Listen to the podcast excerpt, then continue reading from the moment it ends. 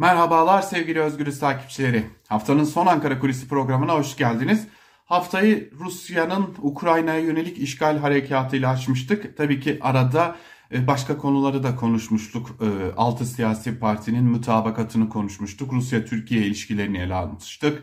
E tabii ki Ukrayna ile Türkiye arasındaki ilişkiler nereye evriliyor?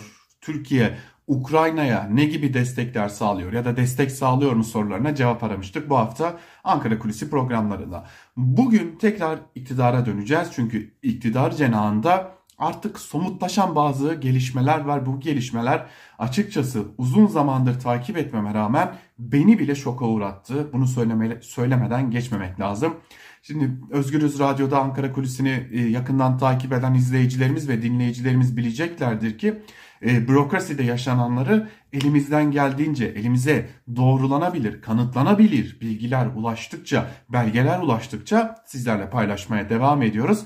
Nitekim e, bazı paylaştığımız bilgileri e, ilerleyen haftalarda CHP lideri Kemal Kılıçdaroğlu da bizzat kendi yaptığı açıklamayla doğrulamıştı. Şimdi bugünlerde ise dikkat çekici başka bir şeye şahit oluyoruz. Tabii ki ayrıntılarını ilerleyen günlerde sizlerle paylaşacağız. Çünkü o kadar yoğun ki bir süzgeçten geçirilmesine ihtiyaç duyulduğu açık bir şekilde görülüyor. Neyden bahsetmek istiyorum? Biliyorsunuz biz geçtiğimiz haftalarda da bahsetmiştik Ankara Kulisi programında. E, bürokratlar bürokraside birbirleri hakkında dosyalar tutuyorlar ve bu dosyaları siyasi partilere gönderiyorlar demiştik ama bunun şimdilik biraz üst düzey bürokrasiyle sınırlı olduğunu sanıyorduk. Oysa hiç, hiç de sandığımız gibi değilmiş. Yani bürokrasinin en alt kademelerinde dahi hatta burada bir ipucu vermiş olalım bir parantez açmış olalım işi akademi olan yani e, yurttaşları yetiştirmek bilim insanları yetiştirmek olan e, üniversitelerde bile en alt kademeden en üst kademeye kadar insanlar birbirleri hakkında dosyalar tutmuşlar. Fotoğraflarla, WhatsApp konuşmalarıyla, ses kayıtlarıyla, WhatsApp e, mesajlarıyla, e, mesajlarla, maillerle, tablolarla çok ciddi manada birbirlerini fişlemişler ve bu fişleme dosyaları yeri geldiğinde kullanılmak üzere hazırda tutuluyormuş. Bunu da çok açık bir şekilde göster görüyoruz. Nereden görüyoruz? E, son dönemde iktidar içerisindeki iktidara yakın farklı e, gruplarda çekişmeler olduğu belirtiliyor ve bu çekişmelerin üniversitelere yansımaya başladığına dair de ciddi emareler var.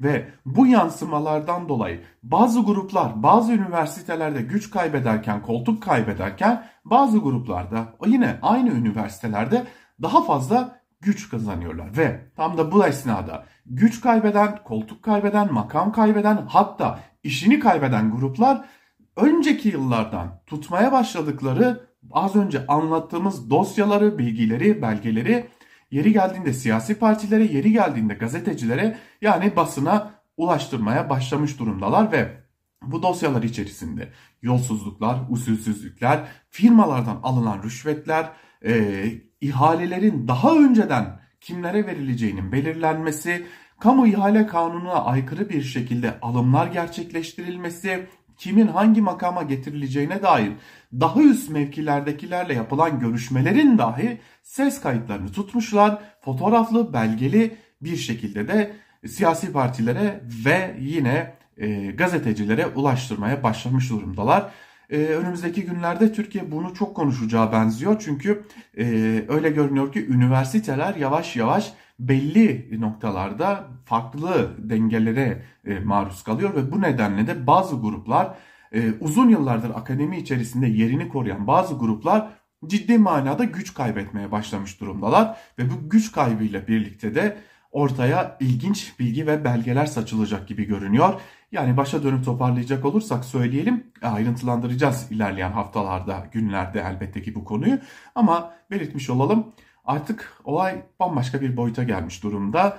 Ee, şu an itibariyle bürokrasi içerisinde, akademi içerisinde aklınıza gelebilecek her kurum ve kuruluş içerisindeki her kademedeki insan adeta neredeyse yanındaki masada oturan insanları dahi fişlemiş ve bu fişleme dosyalarını çok düzenli, çok tertipli bir şekilde tutmaya başlamış ve önümüzdeki günlerde de bu dosyaların adım adım konuşulacağı benzediğini de belirtmekte fayda var. Bürokrasi artık birbiri hakkında dosya tutmaktan birbirini fişlemeye ve e, bunları profesyonelce yapmaya başlamış gibi görünüyor diyelim ve Ankara Kulisi'ni bu bilgilerle noktalayalım.